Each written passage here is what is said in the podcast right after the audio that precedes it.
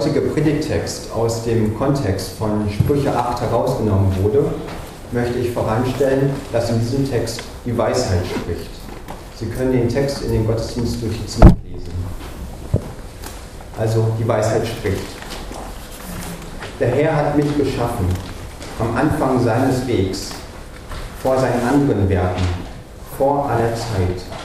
In fernster Zeit wurde ich gebildet, am Anfang in den Urzeiten der Erde, als es noch keine Fluten gab, wurde ich geboren. Als es noch keine Wasser, wasserreichen Quellen gab, bevor die Berge eingesenkt wurden, vor den Hügeln wurde ich geboren. Als er die Erde noch nicht geschaffen hatte und die Fluren und die ersten Schollen des Erdstreiches, als er den Himmel befestigte, war ich dabei.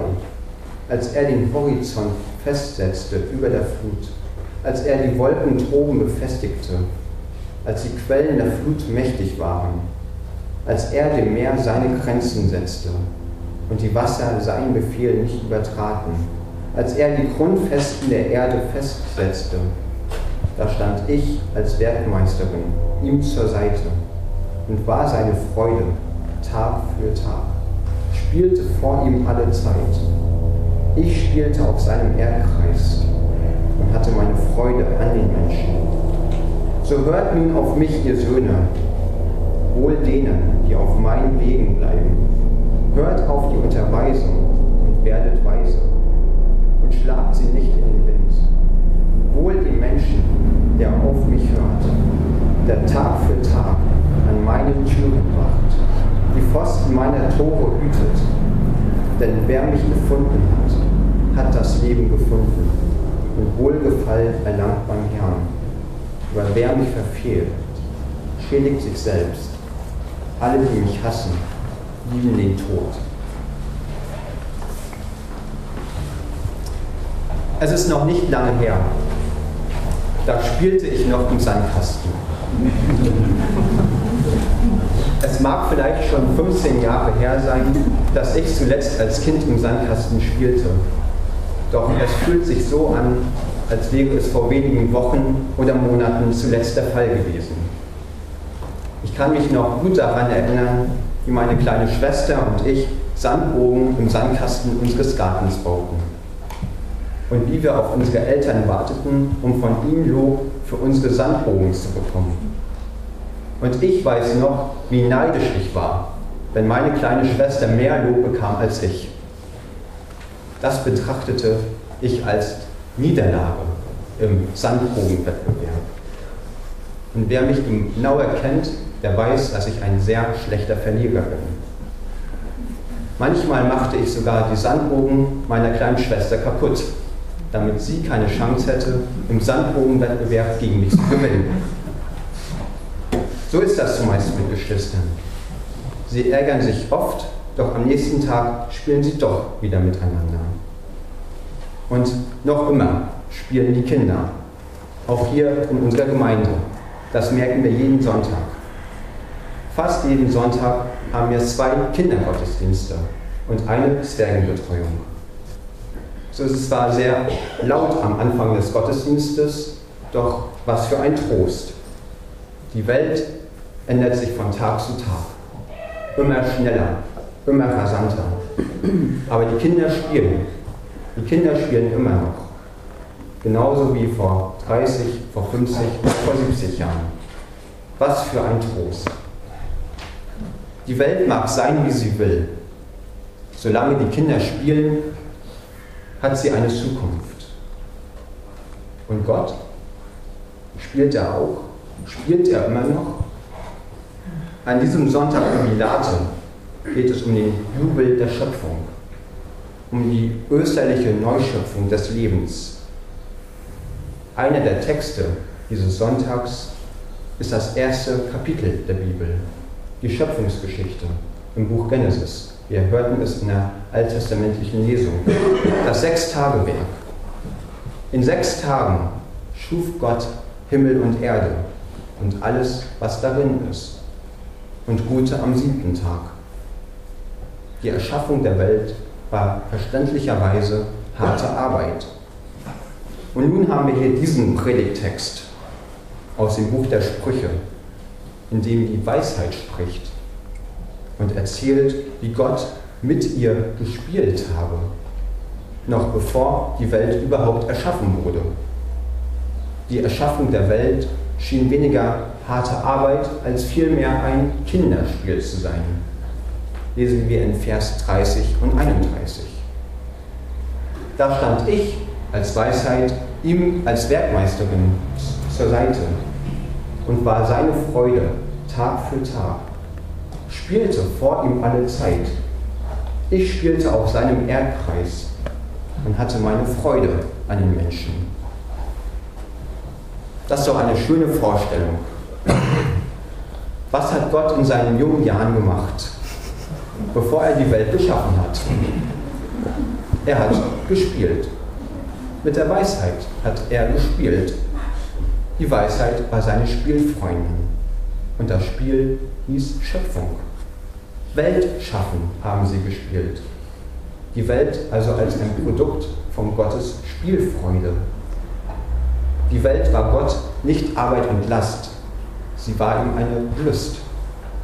Und was Gott mit der Weisheit schuf, hatte Hand und Fuß, Berg und Tal, Himmel und Erde, Quelle und Meer, Fluss und Ufer.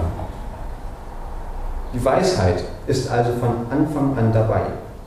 Die Weisheit also als ein göttliches Urprinzip.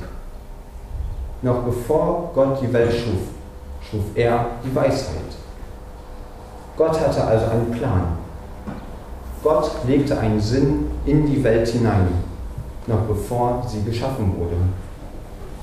Wenn wir uns den hebräischen Urtext anschauen, da entdecken wir für dieses Schaffen hier in Vers 23 ein anderes Wort als in der Schöpfungsgeschichte. In der Genesis lesen wir, am Anfang schuf Gott Himmel und Erde. Dieses Schaffen steht im hebräischen Urtext, Gott steht bara. Und in unserem Predigtext steht für dieses Schaffen Kana. Kana ist ein sich anschaffen, ein sich aneignen, ein Erwerb, den Gott sich zulegt oder ein Erwerb, den Gott sogar aus sich selbst heraus entwickelt, noch bevor irgendetwas anderes auf der Welt wird. Gott schuf den Himmel und die Erde. Die Weisheit war dabei. Gott setzte die Wolken an den Himmel und die Weisheit war dabei. Gott ließ die Quellen springen und die Weisheit war dabei. Die Weisheit weiß also Bescheid. Sie kennt sich aus. Auch über die Grenzen unseres Wissens in unserer manchmal sehr engen Sicht heraus. Und die Weisheit vermittelt in diesem Predigtext ihre Lehre nicht verbissen, nicht genervt, nicht besserwisserisch. Werben will sie, nicht belehren. Die Weisheit zieht alle Register der Überzeugungs- und Überredungskunst. Lesen wir in Vers 33 und 33. So hört nun auf mich, ihr Söhne, wohl denen, die auf meinen Wegen bleiben. Hört auf die Unterweisung und werdet weise und schlagt sie nicht in den Wind. Leben finden, gelingendes Leben, Leben, dessen Perspektive über den heutigen Tag hinausgeht. Leben, welches nicht uns selbst, sondern auch die anderen Menschen, ja die ganze Schöpfung im Blick hat. Ein Leben, welches Gott gefällt. Leben, welches Gott schenkt und schützt. Aber Achtung, wir können die Weisheit verfehlen. Wir können uns gegen die Weisheit entscheiden. Lesen wir in Vers 36. Aber wer mich verfehlt, schädigt sich selbst. Alle, die mich hassen, lieben den Tod. Und ich frage mich, warum die Weisheit seit Bestehen der Welt, ja seit Adam und Eva, so um uns Menschen wehren ist. Warum lassen wir uns eigentlich von der Torheit einfangen, statt dem Wehren der Weisheit zu folgen? Vielleicht weil die Torheit auch immer verlockend, verführend oder auch werbend daherkommt. Vielleicht weil die Torheit vorgibt, Dinge besser machen zu können, als Gott sie geordnet hat. Vielleicht weil die Torheit so oft scheinbar plausibel, offensichtlich und einfach daherkommt. Vielleicht weil die Torheit uns glauben machen will, dass wir selbst der Mittelpunkt der Welt sind, das Zentrum, um das sich alles dreht. Vielleicht weil die Torheit auf schnellen Erfolg setzt und schnelle Antworten parat hat, während die Weisheit manchmal sehr lange schweigt, bevor sie antwortet. Vielleicht haben wir auch keine Zeit mehr für die Weisheit. Doch wie anders sieht die Weisheit aus als die Torheit? Die Weisheit lässt sich nicht durch den äußeren Schein täuschen. Sie sieht hinter die Dinge, geht den Dingen auf den Grund. Die Weisheit fragt nach dem Bleibenden im Flug der Zeiten. Die Weisheit lehrt uns, dass nicht wir der Nabel der Welt sind. Die Gottesfurcht ist der Anfang der Weisheit, so heißt es. Zu erkennen, dass nicht ich, sondern ein anderer der Herr der Welt ist. Dass ich nicht alles in der Hand habe, dass ich nicht das Maß aller Dinge bin. Und dieser Herr schuf die Erde gut und schön, wenn wir uns an die alttestamentliche Lesung, an die Schöpfungsgeschichte erinnern. Es ist doch jedes Mal aufs Neue faszinierend, wenn ich mit dem Fahrrad fahre und nach einem langen Winter den Frühling sehe. Wiesen grün werden, Bäume blühen in weißer und rosaroter Pracht. Blumen aus der Erde kommen und die ersten Bienen fliegen und die Tage länger und heller und wärmer werden. Mir erscheint das jedenfalls gar nicht banal und auch gar nicht selbstverständlich. Es tut doch einfach gut und erfüllt mich mit großer Dankbarkeit, dass uns diese Erde geschenkt wurde. Wir befinden uns noch in der Osterzeit, feierten vor drei Wochen an Ostersonntag die Auferstehung von einem, auf dem die Weisheit Gottes liegt und haben die Möglichkeit, diese Weisheit in einer Person zu sehen, Jesus Christus. Deutlicher ist die Weisheit Gottes in keiner anderen Person zu erkennen. Jesus Christus also als Ausdruck und Verkörperung von Gottes Weisheit.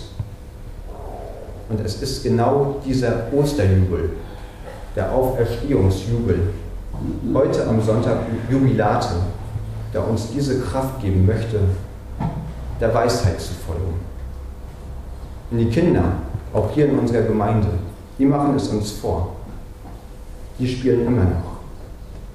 Und Gott der spielte mit der Weisheit und legte sie in Jesus Christus hinein. Und diese Weisheit rät uns, auf ihn, auf den Gott des Lebens zu hören, auf Gott zu hören. Ein Leben im Gehorsam gegenüber Gott ist nicht dumm, sondern weise, ist nicht unmündig, sondern verantwortlich. Es antwortet auf den Appell Gottes, der uns weckt, das Richtige zur rechten Zeit zu tun. Man muss nur die Ohren Richtung Gott offen halten. Und dieses Wissen um das Richtige zur rechten Zeit, das macht die Weisheit. Und sie gibt den Glauben das Leichte, das Spielerische, das Spontane. Werdet wie die Kinder.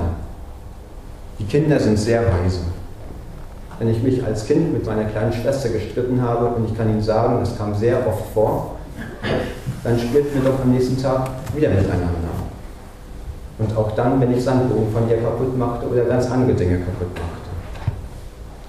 Kinder sind uneitel, schauen nicht auf sich, sind nicht auf das eigene Ansehen bedacht, wie die Erwachsenen, sondern ganz und gar auf die Sache konzentriert auf das Spiel des Lebens, das sie mit großem Ernst spielen. Werdet wie die Kinder. Die Weisheit lädt uns ein, eine spielerische Leichtigkeit und ein bergendes Vertrauen wiederzufinden, wie in guten Kindertagen. Die Weisheit mahnt uns, auf dem richtigen Weg zu bleiben.